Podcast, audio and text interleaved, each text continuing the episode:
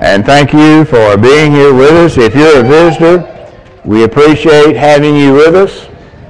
And want you to know that anytime you're back with us, you're welcome to be here and you're amongst friends.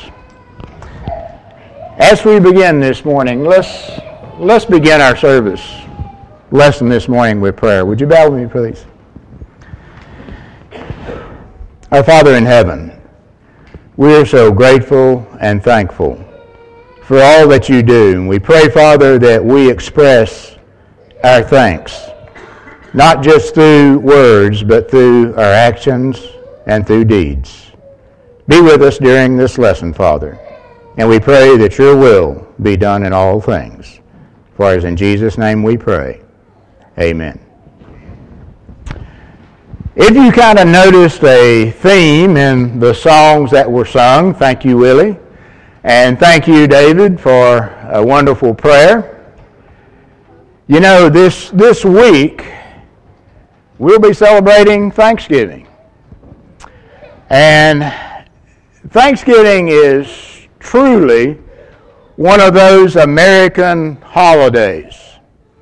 You know, it's in 1621, it's recorded that uh, the early pilgrims and the, uh, see if I can get the name of this tribe right, the Wampanoag tribe celebrated a feast together. Now, we don't know what was on the menu. I, I mean, you know, turkeys are the big thing nowadays, and uh, I suppose that some turkey farmer kind of adjusted that story and said, yeah, yeah, turkey would be good, you know. Farmers are very enterprising along those lines. But we know a feast was there. It's recorded and documented and, and things. And we know that after the Revolution that George Washington proclaimed a time of thanksgiving for those based on what uh, had happened. And that followed suit by his successors in John Adams and even in Jefferson. But it was Abraham Lincoln in 1863, in the middle of the Civil War, that made it official, proclaimed that in November there would be a day set aside for Thanksgiving. And if you ask people, you know, what, the, what what's Thanksgiving mean to you? Well, uh, Thanksgiving for many people would be family gatherings and would be food. But you know, I look at me and I think of the word thanksgiving, and I'm talking about myself personally now. I, it, what you're going to get to do today is get to look inside of my mind and get a lesson or a lecture that Bobby's going to give Bobby. And hopefully, that'll translate to you. Maybe you can grab something out of it you can use. But for me, when I say Thanksgiving, if I were to be more accurate, I think it would be thanks taking. You get that? A little play on words there. Thanks taking, because it seems like I take a lot. Now, I am grateful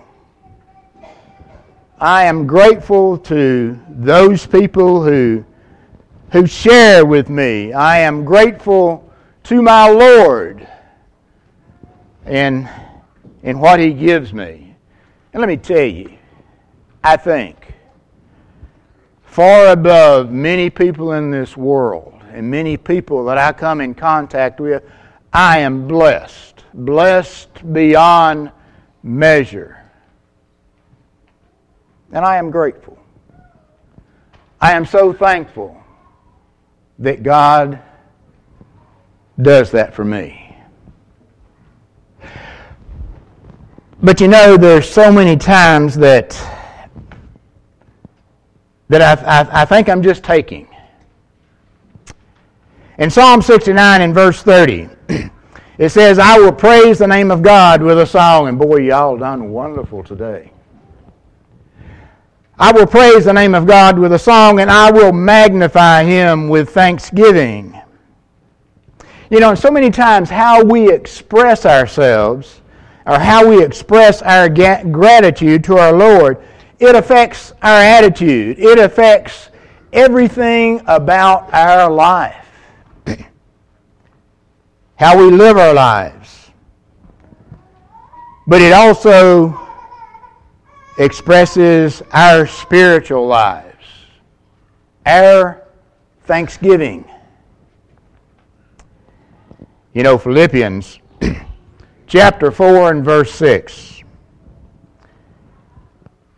Paul tells the Philippians, Be anxious for nothing, but in everything, by prayer and supplication, with thanksgiving, let your request be made known to God. You know, if you think about it, we sure do ask a lot of our God. So much. And He gives so much more than what we ask. And I, I, I looked and I evaluated, you know, as I'm, I'm celebrating my thanksgiving, what I asked for God, and I noticed that in my prayers, with God, uh, there, there's so many things that, that we ask for, so many things. And it says with prayer, and, and prayer is a thanksgiving to God, an acknowledgement of, of what He does, who He is. If we go back to Matthew chapter 6 and we look at what we call the Lord's Prayer, the model prayer that Jesus gave. And that prayer is, is one that that we acknowledge who God is, how great He is.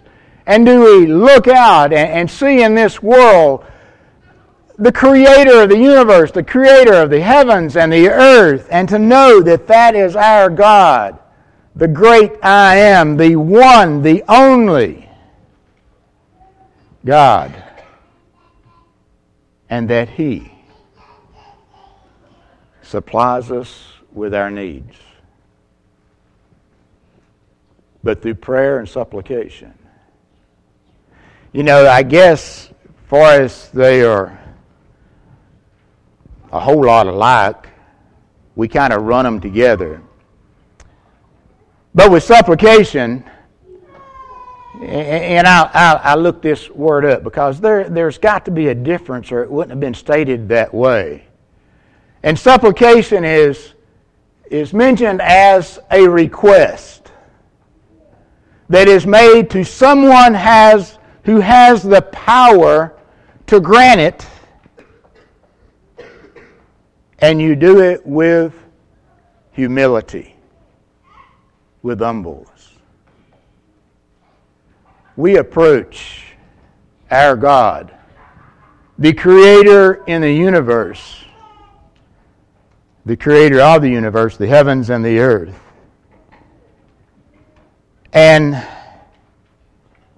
we approach him so many times. I approach him so many times as if he's my magic genie in a bottle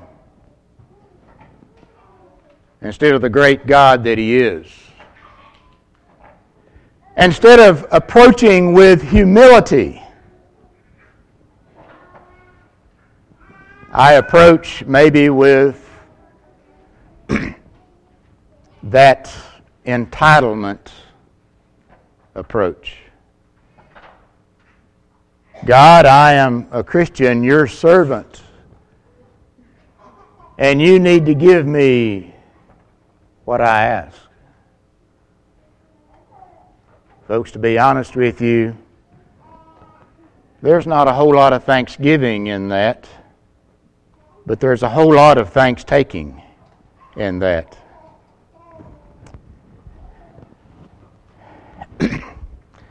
but the result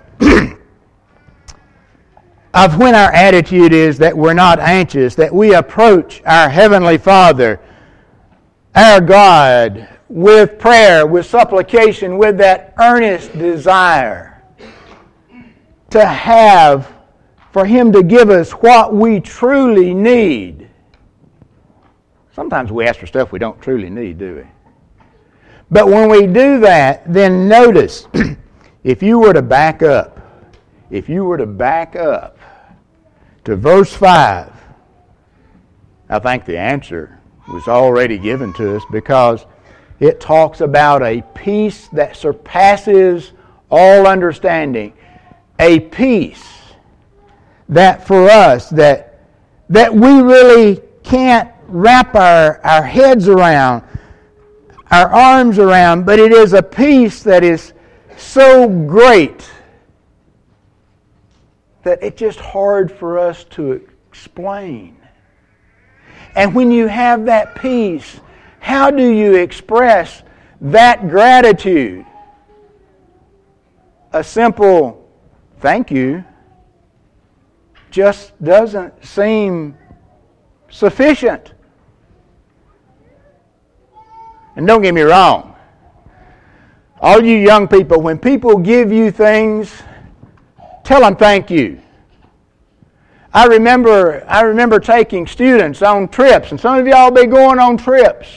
You remember this. When you get off that bus, those adults who are chaperones who have went and provided you that opportunity, the first words out of your mouth should be, Thank you for taking us and letting us have this opportunity.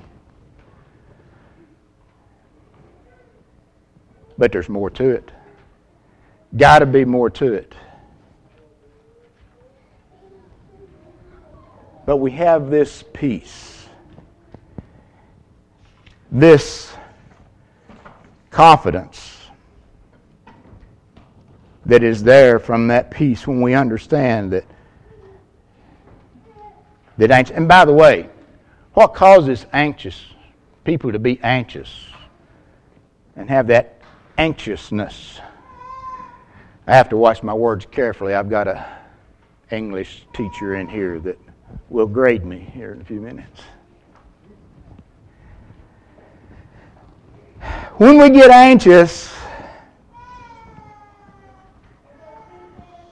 a lot of it doesn't stem from material things. Sometimes anxiousness appears because we have too many material things. But I think about this peace, this confidence that we have in our God. Uh, you know, you go back to Micah 6 and 8, and it says, you know, what does the Lord require of you? Well, He requires you to act justly to do right, and to walk humbly with God. You know, Enoch is described as a man who was taken up into heaven, but he is described as a man who walked with God. That's, that's what I want to be. I want to be that person that walks humbly with God.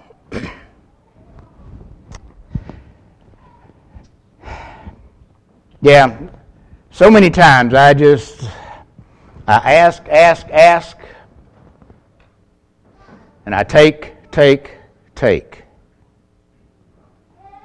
Yeah, I, I you know, I'm, I'm grateful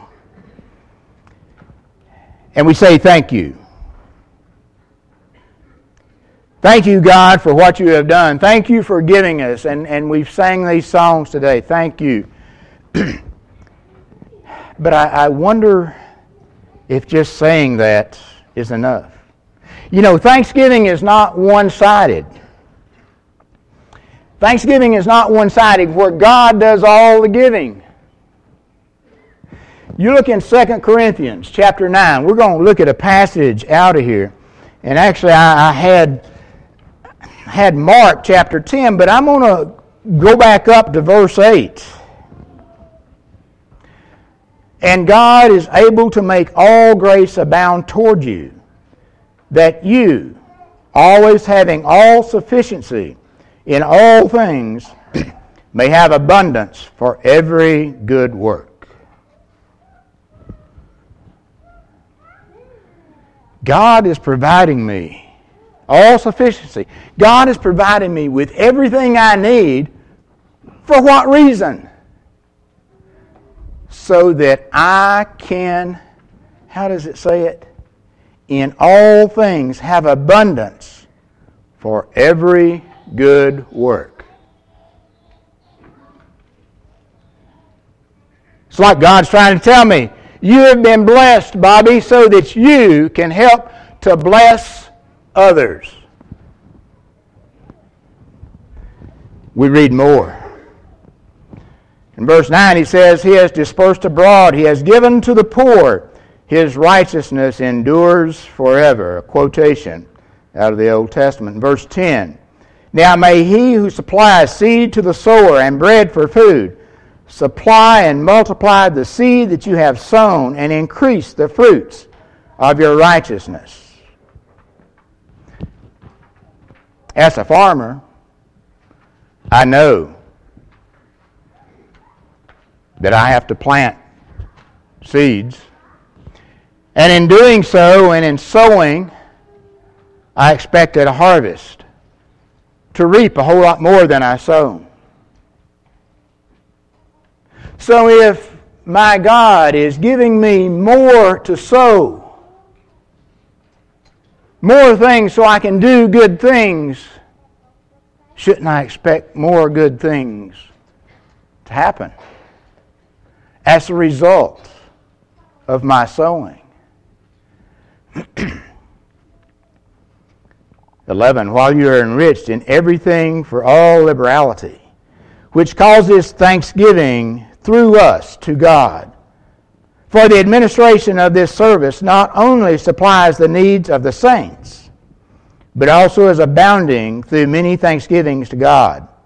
While through the proof of this ministry, they glorify God for the obedience of your confession to the gospel of Christ, and for your liberal, liberal sharing with them and all men, and by their prayer for you who long for, long for you because of the exceedingly grace of God in you.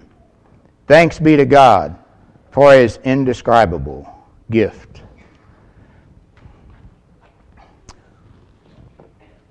We can express our thanks to God through our giving. And I look at myself and I say, What have you given? And folks, I, I, I literally think that this means what I have materially I use to express my gratitude to my Lord.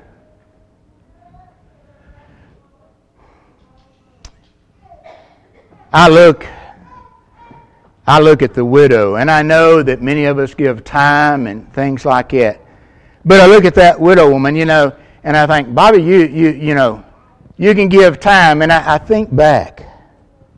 I think back to the time when I was in high school. If any of y'all have ever had agricultural education, is when I was in high school called vocational agriculture. We had to keep a record on our farm projects.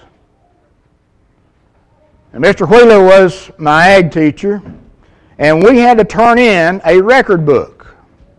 Records of the income that we made and the expenses that we had to try to show if we had an income. I remember turning mine in one time. he looked at it and he said, Dad, I don't believe that's right. I said, What do you mean? He said, Well, let me ask you this. He says, Would you show up to my farm tomorrow? I've got some work to do. I said, Sure. What are you going to pay me? Nothing. Well, no, I won't show up. He says, Well, you did all this work on your project and on your farm, and you didn't charge yourself any labor. So, what you're telling me is your time is worth nothing.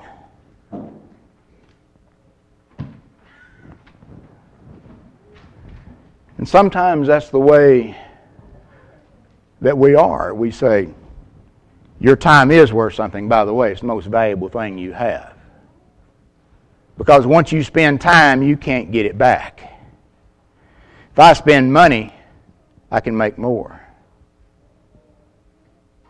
But what is it that becomes a stumbling block for us? It's not our time. All of us are willing to use that time to help somebody else. The stumbling block becomes those material things that we have and we try to hoard. That's why whenever we say a prayer to God, we say, Give, give, give. And we take, take, take. The material things we may want to hold on to because you never know when you might need them. By the way, that's contradictory to what is taught in Scriptures. But I think about the poor widow who put in her two mites, her two small copper coins. Now, in the big scheme of things, did that make a difference? Most of us would say no. If the collection plate comes around and we put in two pennies, in the overall budget, that's probably not going to make much. But let me assure you, God can do more with two pennies than I can do with two million dollars. But see, here's, here's the true benefit of that. This poor old widow, two small coins, gave all she had. What did that mean to her? What did that mean to her that she gave those two pennies, those two copper coins, because she had given everything to God? That is true thanksgiving. I want to be like her. I want to be more giving. Because by helping others, we express our love for the Lord. We express and show Him to others around us.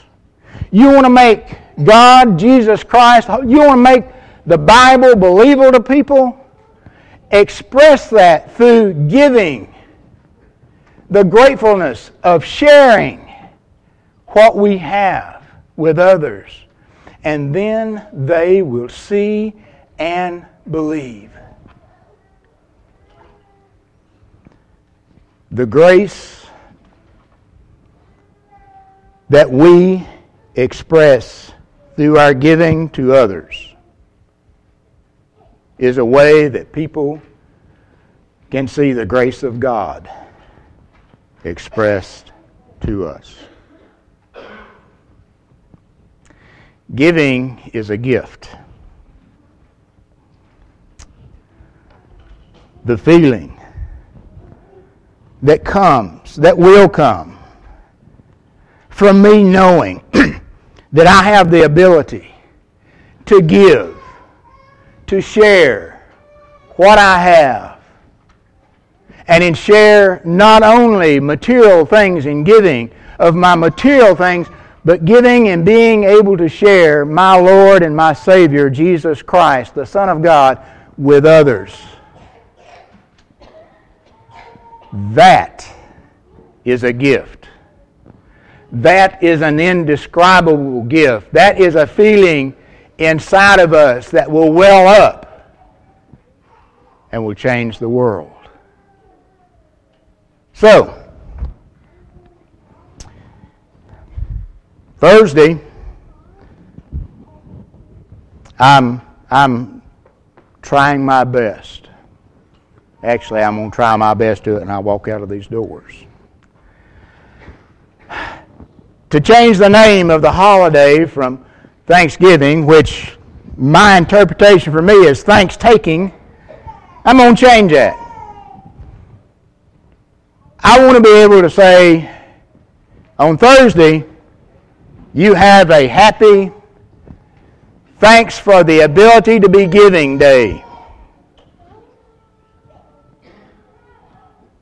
Because I plan on sharing not only my Lord and Savior, but I plan on sharing more of the things that I have. to show my gratefulness by touching the lives, by giving to those people who are in need and truly need it, by touching lives, by being grateful and show how God has blessed me so I can bless them and they will know that our God is still here. You see, all those times when I talked about Thanksgiving in the United States, all those times came during times of trouble, times of great stress, great tribulation.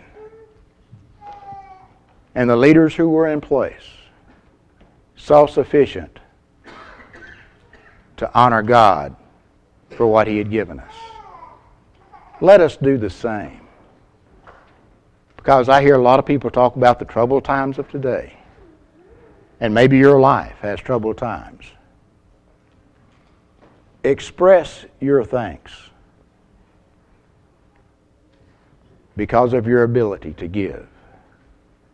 This morning, if you're not a Christian, if you haven't been obedient to the gospel, we want to encourage you to come to, to, to be buried in the waters of baptisms.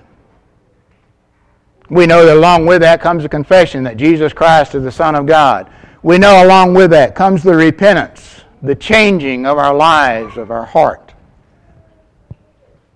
Maybe there are those who have been obedient to the gospel, and maybe you have drifted away. Be thankful to God that He has given us a, another opportunity, if we are backslidden, to restore ourselves to where we belong, into His fold.